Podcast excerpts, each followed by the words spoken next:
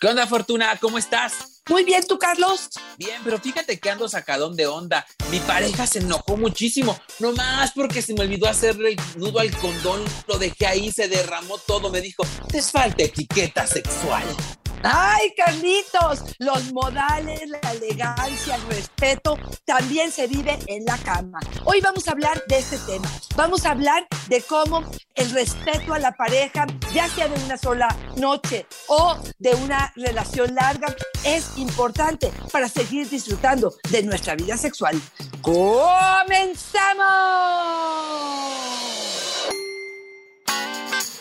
Dichosa sexualidad. Y Carlos Hernández.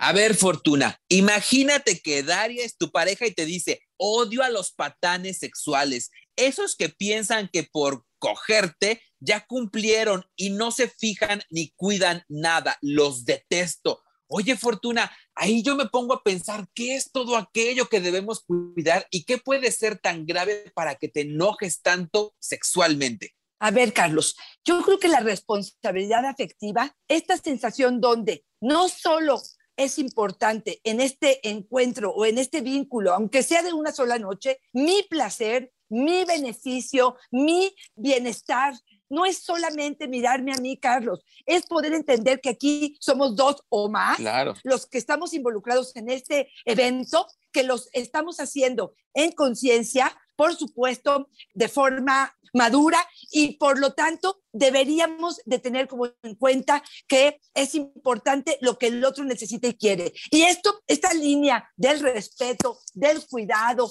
de no sentir que probablemente no es lo mismo si estamos en el encuentro erótico, que permita que me jales el pelo, que me, no sé, azotes contra la pared, si esto es parte del juego, pero que eso no implica que antes o después sigamos con este tipo de actitudes que de pronto pueden ser agresivas, poco cuidadas, donde de pronto entendamos que en el sexo de pronto actuamos, estamos bajo las hormonas que probablemente están haciendo un juego interesante en lo que toleramos, en lo que permitimos, en lo que disfrutamos. Pero cuando esto queda a un lado, Carlos, creo que sería importante regresar a ser personas educadas, donde respetamos al otro, donde cuidamos el bienestar, el espacio del otro, donde no acosamos, donde no hostigamos, donde no presionamos, donde lo hacemos de común acuerdo, Carlos. Ay, son como esas reglas de convivencia indispensables y necesarias, ¿no, Fortuna?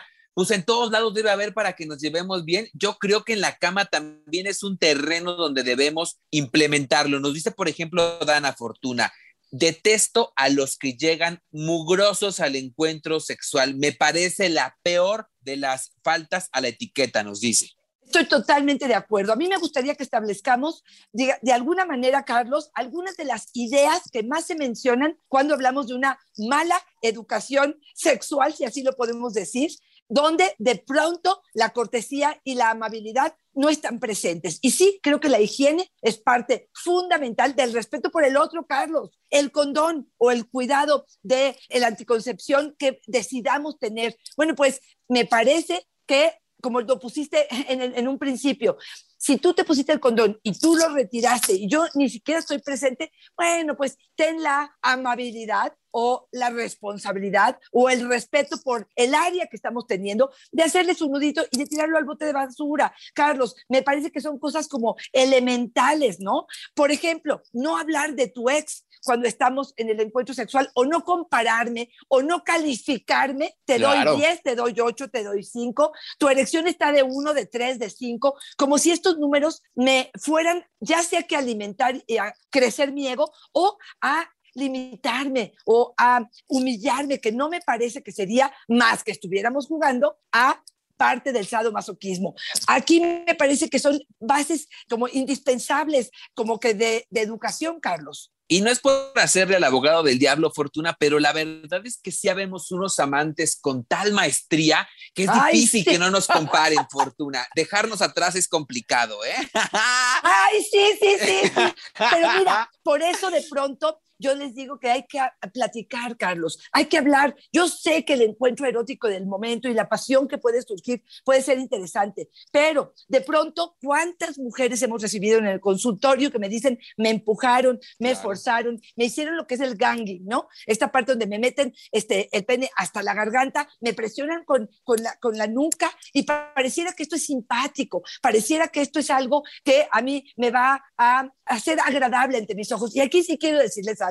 Este tipo de actitudes tiene mucho que ver con la pornografía, Carlos. Esto es lo que nos enseñan. Les ponen rímel de más para que ella, con esa sensación de estarse ahogando, llore o le salgan unas lágrimas, se le escurran y pareciera que ante el otro esto es algo que se aplaude. Tengan muchísimo cuidado de que estamos normalizando en actitudes eh, sexuales. Y en mucho de lo que nos refieren, Fortuna, es que específicamente en todas las prácticas eróticas, aquellas prácticas conductuales de expresiones del erotismo que eh, tienen que ver con violencia, sí es bien importante consensuarlo. A veces estamos en contra de hablarlo antes porque eh, muchos creen que se pierde este efecto sorpresa del erotismo, pero creo que en estas prácticas sí es necesario, nos dice Cristina, odio a los que te nalguean como si fueras una yegua. Es una falta de educación en la cama.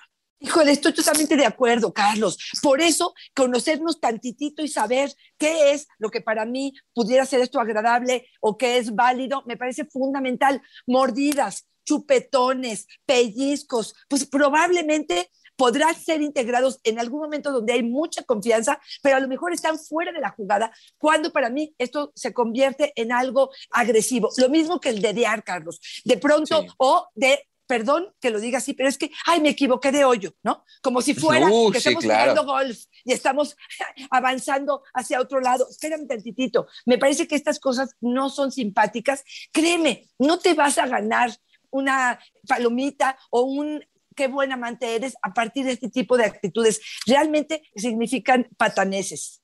Dori nos dice, Fortuna, los que se quitan el condón sin avisarte. Yo digo, Fortuna, que esa no es una falta de etiqueta sexual, es una chingadera. Exactamente. Bravo por esta, Carlos. Estoy totalmente de acuerdo. Generalmente, y nos los han dicho, es un engaño, hay mucha Violencia.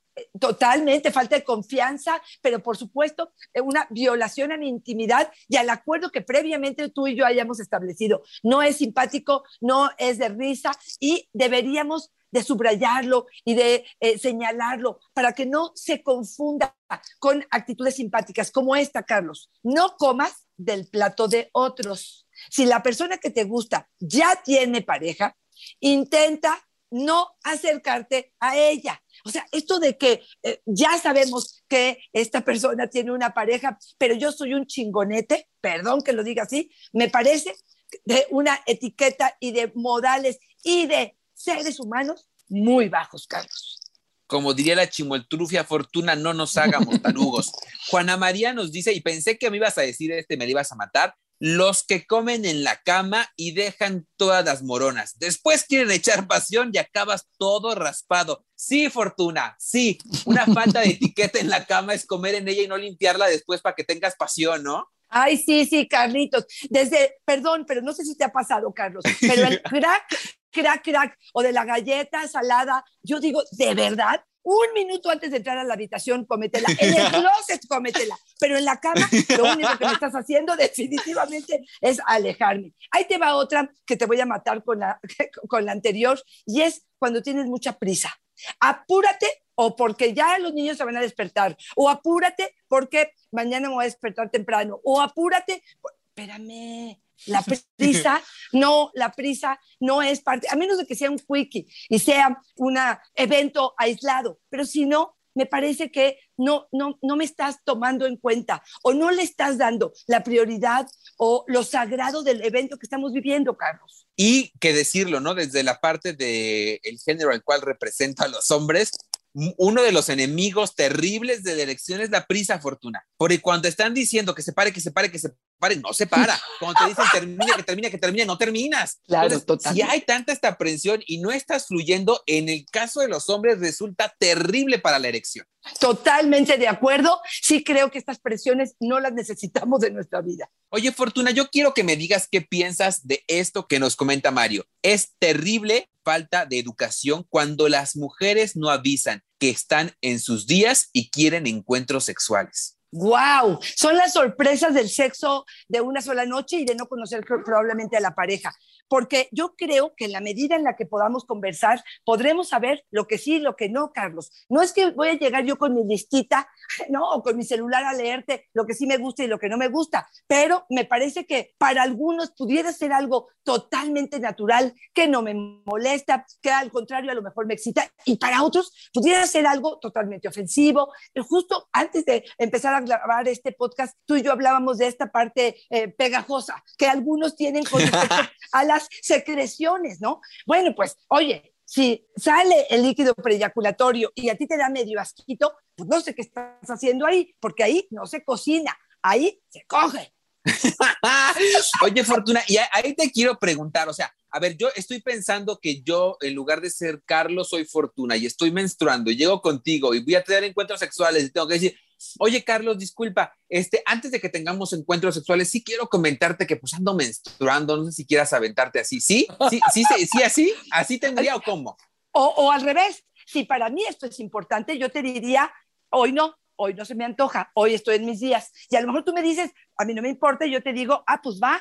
O a lo mejor decirte, no sé si te importa, pero no como un planteamiento de, te estoy boicoteando, pero sí me parece que hay algunos y algunas que es importante que sepan algunas de estas actitudes. Ahí te va otra, Carlos. Por ejemplo, ¿es buen o mal modal que yo te avise que eyaculo o que hago el squirt? Ay, a mí sí me gustaría que avisaran, Fortuna. ¿Sí? ¿De verdad? Para llevarme mis gogles, Fortuna, para llevarme mis gogles. Fíjate, aquí creo que cada quien pudiéramos tener como un concepto de que, oye, pues es obvio que tú vas a eyacular, Carlos, pero ¿por qué yo te tengo que avisar que yo voy a eyacular? Ay, ¿verdad, Cachito? Sí, me, dejaste callado, me dejaste callado. Ahora sí, pensé nada más en el protector del colchón, pero sí Exactamente, exactamente. Oye, te voy a decir otra que me parece que pudiera ser importante y tiene que ver con un cuarto aseado, unas sábanas limpias y no pegajosas. Híjole, Carlos, qué desagradable. O ahí te va otra que es muy infantil o a lo mejor hasta de adolescentes, pero que llegues a la cama y que esté llena de peluches. O sea, para poder entrar a ese lugar tienes que como que mover todo para poder realmente entrar. O ahí te va otra, ahí te va otra, Carlos, que esté la foto de su esposa en el buró. y que esa no sea o del abuelo muerto. Sí o de o alguna imagen religiosa. Pero será modales o será una cuestión de gustos o, o será algo que puedo o no puedo integrar a, mi intimidad Carlos. Ay, sí, ¿quién se concentra viendo al San Martín echando pata? No, no se te antoja. Oye, y ojalá, Fortuna, nada más me gustaría decir cuando hablamos de esto de tener la cama limpia y la recámara limpia, ojalá que no lo remitamos a un rol de género, ¿no? Que no sea la mujer la que debiera tener la casa limpia para el encuentro sexual o la cama limpia o las sábanas limpias, que fuera una responsabilidad de pareja. También lo digo porque Gabriela nos comenta, odio a los hombres que llegan al encuentro sin condón, es su obligación y no lo cumplen. Fortuna, ¿llegar con condón es obligación solo de los hombres? ¡Guau! No, yo no creo. Yo creo que es una responsabilidad de los dos y más de quien está preocupado o le interesa que eso esté presente. O sea, a mí me parece que, y esto lo hemos hablado tú y yo, Carlos, muchísimas veces cuando hablamos con adolescentes y cuando damos estas conferencias en secundarias y preparatorias, hablar de que el, el uso, el buen uso del condón, por supuesto que es responsabilidad de ambos. No es una cosa que dejamos a una cuestión de género, definitivamente, Carlos. Siempre lo vamos a decir, ¿no, Fortuna? La salud sexual, tu salud sexual es tuya para ti, por ti. Entonces empieza desde ti. Piénsalo desde cómo te afectaría a ti tener un encuentro sexual sin condón. Y la verdad es que cuando uno ya llega caliente, difícil que digas, no, mejor no, porque no traes condón. Exacto. Sí es posible, pero la verdad es que pasa poco. Entonces, llegar ya prevenidos, no por el otro, sino por mi salud sexual sin género, sea cual sea tu género. Juana nos dice Fortuna, terrible, horrible, catastrófico cuando un hombre te dice, el hotel cuesta 600, tú pones la mitad y yo la mitad. Ay, Carlos, una discusión que tú y yo hemos tenido mucho y es una cuestión también generacional, ¿no? O sea, lo hemos hablado mucho, donde pues para algunas personas en su mente tienen la posibilidad o la idea de que esto tiene que ver solamente con el proveedor, que es el hombre, y que esto recae sobre él estas nuevas generaciones que te dicen, esto lo compartimos, porque también compartimos la responsabilidad, el placer y todo lo demás. Estas son cosas que habrá que discutir. Tú eres de los que sí, ¿verdad? Los dos tendrán que aportar, Carlos. Yo aquí, Fortuna, es donde digo siempre, los caballeros no tenemos memoria. Y como no tenemos memoria, pues no traía la cartera para pagar, Fortuna.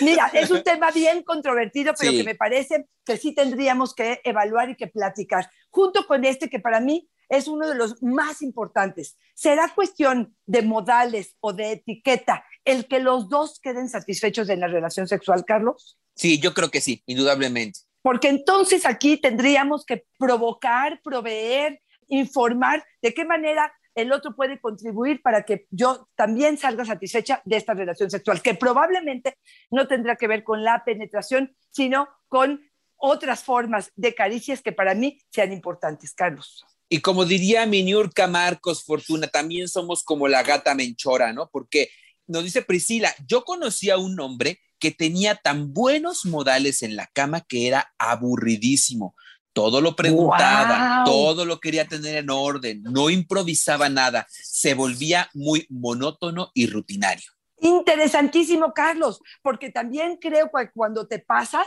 te vuelves como una sensación de tú eres demasiado cuidado, demasiado sutil. Y hay una combinación entre lo perversón, lo travieso, lo aventurero, lo transgresor, que para mí pudiera ser muy excitante. Cuando son demasiado tibios, educados, pasguatos, pasivos, de pronto pudiera ser que esto me rebasa totalmente, Carlos. Un nuevo término, el pasguato sexual, Fortuna.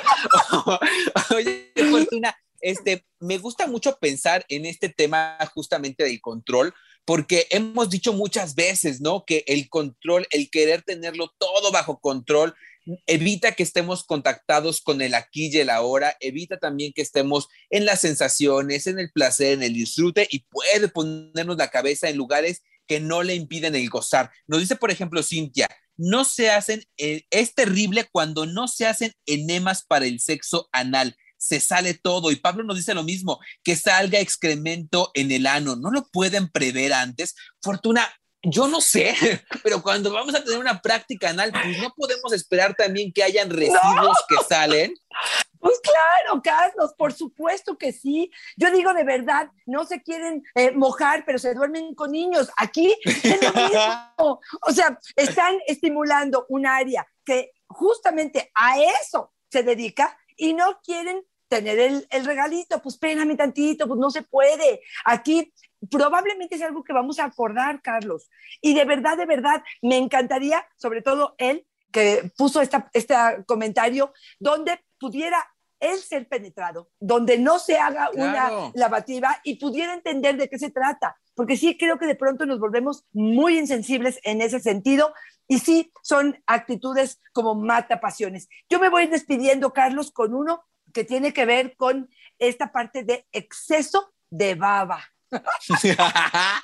En el beso, en la caricia, donde uno siente que las cosas están cayendo, donde se meten demasiado la lengua a tu boca sin permiso, donde te meten la lengua hasta dentro de las orejas, que te saquen casi la cerilla, y uno dice, ¿de verdad esto es algo que cree el otro que puede ser atractivo? Me parece, no sé si es una cuestión de educación, pero sí me parece que pudiéramos hablar de que ahora sí que los elegantes no babean Fortuna, ya nada más ahí sí les voy a pedir, por favor, que cuando se lo comenten a su pareja, lo comenten de tal forma que no lo hagan sentir mal o no la hagan sentir mal por esta práctica de estar babeando de más. Uno puede ser eh, eh, empático y decirle, mi amor, eres mi nopal favorito. Oye, qué manera tan elegante de decirle, no babes, ¿no?